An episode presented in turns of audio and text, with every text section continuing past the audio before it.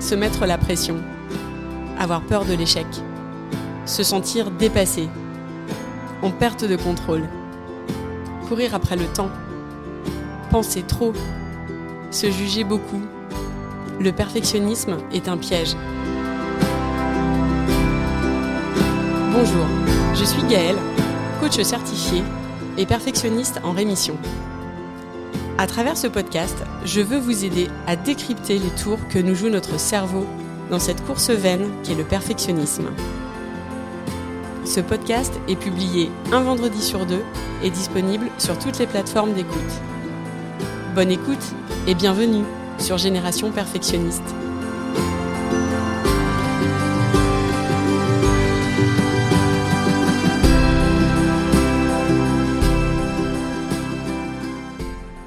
Écoutez l'épisode 21 SOS charge mentale. Aujourd'hui, on va parler charge mentale. Sujet qui est très présent dans la bouche des uns et des autres en ce mois de septembre et qui est une réalité. Il a fait l'objet d'échanges euh, pour moi encore récemment avec des amis, mais aussi avec mes clientes. Et donc, euh, j'avais envie de vous en parler aujourd'hui. C'est un vaste sujet, la charge mentale, et je serai loin d'en détailler tous les contours mais j'avais envie de vous partager mes idées sur le sujet. L'idée donc dans cet épisode, ça va être de comprendre le phénomène de charge mentale et de vous partager des clés, des pistes pour mieux la gérer. La charge mentale, c'est quoi? C'est un concept qui a été introduit dans les années 80 et qui désigne la charge cognitive et invisible qui occupe notre esprit face à toutes nos tâches quotidiennes. C'est tout ce qui nous préoccupe de façon constante autour de la gestion, de l'organisation et de la planification d'un certain nombre de tâches qui coexistent en même temps, avec l'objectif que chacune de ces tâches soit remplie, pour assurer le bon fonctionnement des choses. Quand je réfléchis au sujet de la charge mentale, je vois deux types de facteurs qui créent cette charge mentale, deux catégories qui se dessinent. La première catégorie, où la charge mentale prend racine, c'est ce que j'appelle les facteurs externes. La charge mentale, c'est un phénomène qui touche tout le monde. Et pour moi, elle est le résultat d'un certain nombre de facteurs qui sont extérieurs à nous, qui ne dépendent pas de nous. Et j'en vois trois. Le premier, c'est le résultat de notre conditionnement en tant que femme. Car oui, la charge mentale concerne beaucoup les femmes. Si on prend le modèle du couple et du foyer à faire tourner autour d'une famille et où il y aurait la présence d'enfants. Même s'il y a des hommes qui sont touchés, qui sont concernés, et je tiens à le souligner, euh, car l'idée, c'est pas du tout euh, pour moi de faire un procès aux hommes, euh, il y en a beaucoup autour de moi qui agissent pour un équilibre et qui participent à la distribution des tâches autour euh, des sujets éducatifs euh, et de la logistique familiale. Et c'est juste génial qu'on aille dans ce sens-là. Mais c'est un fait aujourd'hui, le nombre de tâches qui sont demandées simultanément aux femmes actives autour de la gestion du foyer est important. Et au-delà des tâches mêmes à réaliser, la femme tient ce rôle où elle doit anticiper toutes ses tâches et les planifier. Donc la charge, ce n'est pas seulement l'action réelle de faire la tâche, mais bien le fait de devoir penser à ce qu'on doit faire. C'est s'assurer que l'administratif soit à jour pour éviter les pénalités, que les devoirs seront bien faits pour ne pas avoir un mot du prof de maths dans le cahier, c'est aussi avoir une maison suffisamment en ordre et propre pour que tout ce petit monde puisse circuler sans microbes. C'est anticiper chaque rendez-vous médical, ne pas oublier euh, le goûter dans le cartable, avoir le frigo bien rempli, et de préférence euh, des fruits et légumes de façon régulière. C'est aussi être attentive aux besoins de chacun et à l'épanouissement de nos enfants.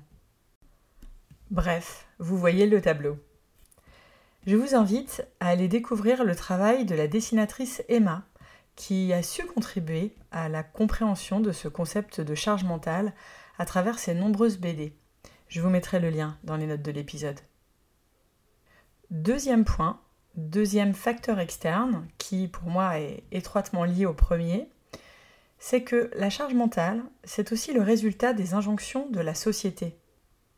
Ces injonctions, c'est cette espèce de nécessité invisible de devoir être au rendez-vous sur une multitude de sujets, soit pour le bien de la société, soit pour répondre à une espèce de norme qui serait attendue de nous.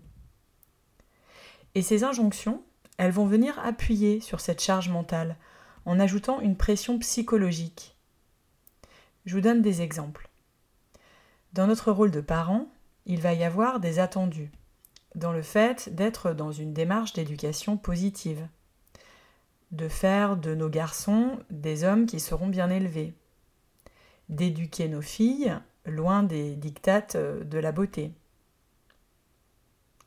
Dans notre rapport au corps, parce qu'on met la beauté sur un piédestal, et j'ai conscience que ça peut être contradictoire par rapport au fait d'éduquer nos filles loin des dictates, mais c'est vraiment un exemple concret, je trouve, et, intéressant justement parce que paradoxal. On met donc la beauté sur un piédestal et on va attendre de nous, euh, la société va attendre de nous, de faire suffisamment de sport, de manger équilibré, bio de préférence, euh, de faire attention à notre peau, à notre silhouette. Dans notre rapport à la Terre, où on le voit, l'éco-anxiété nous ronge parfois, et nous questionne, on va vouloir euh, ne pas trop dépenser d'énergie. Et je crois que c'est euh, clairement le thème d'actualité. On va vouloir aussi anticiper euh, le tri de nos déchets, acheter de préférence des vêtements de seconde main et pouvoir vendre les nôtres par ce même biais, etc. À travers ces quelques exemples, et il y en a certainement un grand nombre, on imagine très bien la mécanique des injonctions se mettre en place dans notre cerveau, créant une charge mentale en mode veille continue, où on se passe sans cesse ce discours qui dit La société attend ça de moi, j'ai pas le choix, il faut que je sois au rendez-vous. Et donc, ben, on s'ajoute cette charge mentale supplémentaire sur des sujets de société qui sont hyper importants tous ces sujets que je vous ai euh, donnés en exemple, ils sont clés, évidemment. Ils nous touchent et je suis la première à vouloir complètement adhérer à plusieurs d'entre eux. On ne voit pas d'autre issue, en fait, que d'être au rendez-vous sur ces sujets et d'y répondre. Enfin, troisième point, troisième facteur externe, la charge mentale, elle vient aussi du monde du travail, où on retrouve certaines entreprises qui nourrissent cette charge avec une multiplicité de projets à gérer en même temps, avec des travaux à rendre dans des délais très courts, ce qui crée souvent une grande pression sur leurs salariés, hommes et femmes confondus d'ailleurs. Pour les entreprises qui ne remettent pas en cause leur organisation et qui peut-être ne fonctionnent pas de façon saine pour leurs équipes, on va venir alimenter cette charge mentale. Cette première catégorie, ce sont ces trois facteurs externes que sont notre conditionnement en tant que femme, les injonctions de la société et enfin le monde du travail. Ces trois facteurs participent à la charge mentale. Ensuite, il y a une deuxième catégorie que je considère le facteur interne. Le facteur interne, c'est la charge mentale qu'on crée pour soi c'est cette couche qu'on va ajouter au facteur externe. Cette couche, ce sont toutes les pensées négatives qu'on va avoir au sujet de ce qu'on a à faire. Clairement, c'est quand on se dit que ça nous plombe de faire ça. Cette couche, c'est aussi tous les jugements qu'on aura à notre sujet dans la réalisation ou non de ces tâches. Et c'est là souvent que le perfectionnisme entre en jeu. Les perfectionnistes ont un système de croyance très ancré où il leur est difficile de séparer leurs valeurs de leurs actions. Ils tombent donc facilement dans ce piège où ils se jugent face à ce qu'ils n'ont pas réalisé, en se disant qu'ils n'en font pas assez, ce qui va créer une surcharge mentale. Ils vont en fait se mettre une pression supplémentaire à base de il faut que, de je devrais, et de j'en fais pas assez. Nourri euh, peut-être euh, par la peur euh, du regard des autres, la peur de ne pas être au rendez-vous sur tous les attendus sociétaux, eh bien, ils vont se créer des ruminations, des pensées parasites à leur sujet, qui vont être source pour eux d'émotions hyper inconfortables. Ils vont ressentir de la frustration et beaucoup de culpabilité de ne pas pouvoir tout faire. Entre pouvoir à la fois cuisiner bio pour euh, la famille, être à jour dans tous les papiers, organiser les ventes de vêtements sur Vinted et faire du sport deux fois par semaine, ils vont ressentir du débordement face à la multitude de sujets sur lesquels ils sont attendus.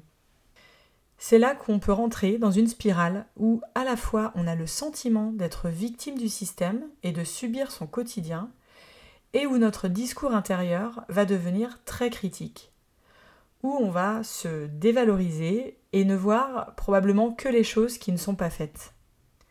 C'est important de prendre conscience de ce facteur interne qui, ajouté aux facteurs externes déjà existants, est un risque fort d'épuisement avoir conscience de ce qu'on pense au sujet des choses, au sujet de soi et même au sujet des autres, et décorréler ses pensées de la réalité, c'est la clé. Alors, quelles autres clés pour alléger notre charge mentale? Je ne vais pas vous donner des conseils en organisation ou en optimisation afin que vous soyez plus efficace. C'est pas l'idée ici. Il existe aujourd'hui tout un tas d'applis et de sites qui euh, permettent ça et que vous trouverez très facilement. J'ai plutôt envie d'aborder avec vous des solutions de fond. C'est pas toujours facile de débattre avec tout ce qui est attendu de nous. C'est une réalité. Et pour autant, j'ai envie de vous poser la question. Est-ce qu'on doit se résigner et tout accepter? Et sur quels critères? La notion de choix est importante. C'est important de vous positionner face à une situation donnée afin de vous réapproprier vos choix. Je crois qu'on doit réellement accepter de se délester d'une part de la charge mentale. Et la question complémentaire qu'il est intéressant de se poser, c'est quels sont les bénéfices versus les risques si je continue ou si j'arrête de faire telle tâche? Savoir ce qui est important pour soi, ça permet de gagner en clarté. Ça permet aussi de réévaluer le niveau d'exigence qui nous est imposé et également celui qu'on s'impose. Faire appel à notre petite voix qui sait ce qui est important réellement pour soi là maintenant et qui sait jauger ce qu'on peut réellement faire en une journée, ça permet de gagner en confiance et ça facilite l'échange si on a besoin de poser le sujet de la distribution des tâches avec son conjoint ou son employeur. La communication, c'est une étape clé vers la résolution de problèmes. Partager ce qui vous préoccupe, ça permet d'en faire prendre conscience aux autres et de réfléchir à plusieurs. Vous êtes également en droit de poser des limites parce que aller dans telle direction ne répond pas à vos envies ou à vos valeurs. Je vous renvoie à l'épisode 8 du podcast qui s'appelle justement Poser des limites, où il est question des limites comme un arbitrage à faire. L'essence des limites, c'est se demander si face à une situation, vous pensez que vous pouvez vous en accommoder en prenant de la hauteur et en gérant vos pensées sur la situation ou si au contraire c'est trop. Si ça vous touche, si ça touche vos valeurs au point que vous souhaitez fixer une limite. Je pense qu'il y a de vrais enjeux sur ces sujets et on peut le voir de nombreux mouvements qui se mettent en place pour faire bouger les lignes, que ce soit autour du monde du travail ou autour du rôle de la femme. Et personnellement, je m'en réjouis parce que je pense que c'est dans ce sens que notre société doit aller pour du mieux-être, pour un meilleur équilibre des tâches et pour des meilleures relations entre nous tous. Face à la surcharge mentale qu'on s'impose, avec tous les jugements sur soi-même, c'est important d'avoir conscience de notre discours intérieur, des pensées qui occupent notre esprit. Et pour ça, il est important de différencier nos actions de qui on est. Notre valeur ne dépend pas de tout ce qu'on fait, du fait que tout soit sous contrôle et réalisé dans les temps. La vérité, c'est que nous faisons de notre mieux en répondant aux divers attendus. Parmi tous les il faut que, s'il y en a un que j'ai envie que vous reteniez aujourd'hui, c'est qu'il faut apprendre à nourrir une relation de qualité avec soi. S'auto-flageller parce qu'on a oublié d'acheter les feuilles petits carreaux pour la rentrée ou parce qu'on n'a pas rendu notre euh, dossier à temps au travail ou encore euh, qu'on n'a pas le menu parfait pour l'anniversaire de notre fils dimanche prochain, ne vous aidera en rien. C'est important de s'aimer, même si on ne fait pas tout. Même si votre enfant n'emmène pas des goûters faits maison à l'école. Même quand il y a une pile de linge à plier dans votre salon.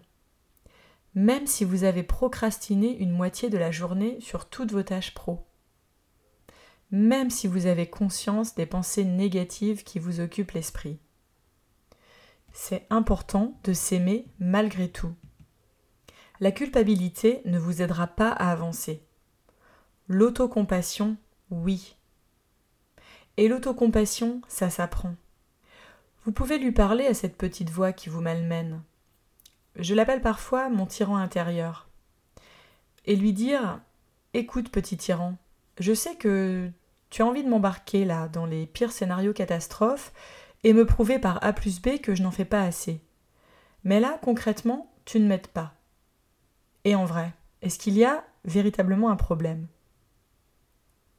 Ce qui est important aussi face à la charge mentale, et que je vous propose si vous êtes euh, face à un ressenti émotionnel très fort, c'est d'observer ce qui se passe dans votre corps. Notre corps est un formidable messager. Fermez les yeux et essayez de mettre un mot sur votre émotion. Ça demande vraiment d'appuyer sur le bouton pause du cerveau pour se reconnecter au corps. Trouvez l'émotion que vous ressentez à cet instant précis et accueillez-la. C'est ok de ressentir du débordement. C'est ok de ressentir de l'anxiété. C'est désagréable, c'est inconfortable, mais c'est ok. C'est juste une émotion. Je vous en parle depuis euh, le début du podcast. Nos émotions sont créées par nos pensées. L'anxiété et le débordement, ce sont deux émotions qui accompagnent souvent les pensées je n'y arriverai pas ou j'ai trop de choses à faire. Et moi, à ces deux pensées, j'aime bien poser la question qu'est-ce que je pourrais faire là maintenant? Et je choisis de faire une chose à la fois. Je prends la décision et je fais cette chose et je passe à la suite.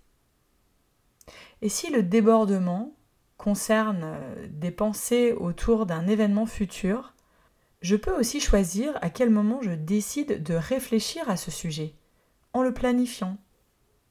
Je suis tombée dans ce piège en rentrant de vacances. J'étais à peine arrivée que je partais déjà dans une spirale de tout ce que je prévoyais de faire pour la rentrée. Mais j'étais encore en vacances. Alors je me suis dit, stop, tu vas prendre ton agenda et bloquer un créneau pour justement réfléchir à tout ça. Mais là, tout de suite, c'est pause. On arrive à la fin de l'épisode. Pour clore ce sujet, sur lequel il y aurait tant à dire, je crois que la dernière idée que j'ai envie que vous reteniez, et c'est pas une injonction, c'est d'essayer de prendre du temps pour vous, de prendre soin de vous en laissant de la place au repos. Alors oui, ça voudra peut-être dire de ne pas tout faire, d'accepter de laisser des choses de côté, de trouver des solutions pour déléguer et d'accepter de déléguer aussi parce qu'on n'y arrive pas toujours. Ça voudra dire aussi prendre conscience de toutes ces histoires que vous vous racontez à votre sujet et au sujet des autres, toutes ces ruminations qui vous polluent et qui ajoute une surcouche à la charge mentale. Il y a vraiment une part de lâcher prise à cultiver pour que la charge mentale soit moins présente. Et prendre soin de soi et de son cerveau, ça reste vital pour tenir et pour y arriver. Lâcher prise, c'est justement ce sur lequel j'accompagne mes clientes qui ont le sentiment de subir leur quotidien, de subir leurs émotions autour d'une charge mentale importante. C'est un programme de 4 mois où ensemble on va lever les blocages et la pression qui accompagnent leur journée. Où on va aller regarder à quel point les histoires qu'elles se racontent les freinent et parfois les font souffrir. Si vous voulez en savoir plus, je propose un appel de coaching gratuit pour faire connaissance. Je vous mettrai le lien dans les notes de l'épisode. Vous pourrez également trouver toutes les informations à ce sujet sur mon site internet générationperfectionniste.com. J'espère que cet épisode vous a plu et je vous remercie pour euh, le temps consacré à m'écouter. Je vous souhaite une bonne journée et je vous dis à bientôt.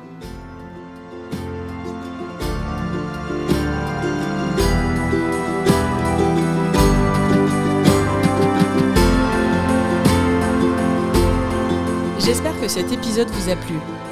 Si c'est le cas, je vous invite à le partager autour de vous, à me laisser un commentaire ou un avis. Un avis 5 étoiles, c'est ce qui permettra de toucher et d'aider un plus grand nombre. Et ce sera vraiment un soutien très précieux que vous pourrez m'apporter dans ce projet. Vous trouverez tous les éléments dont je parle dans les notes de l'épisode. Vous pouvez également me suivre sur Instagram, sur le compte Génération Perfectionniste, Enfin, si vous avez le sentiment que le perfectionnisme prend trop de place et qu'il vous éloigne de la vie à laquelle vous aspirez vraiment, le coaching peut répondre à ce besoin. Vous pouvez me contacter et je me ferai un plaisir de vous aider. Je vous dis à très vite pour un nouvel épisode.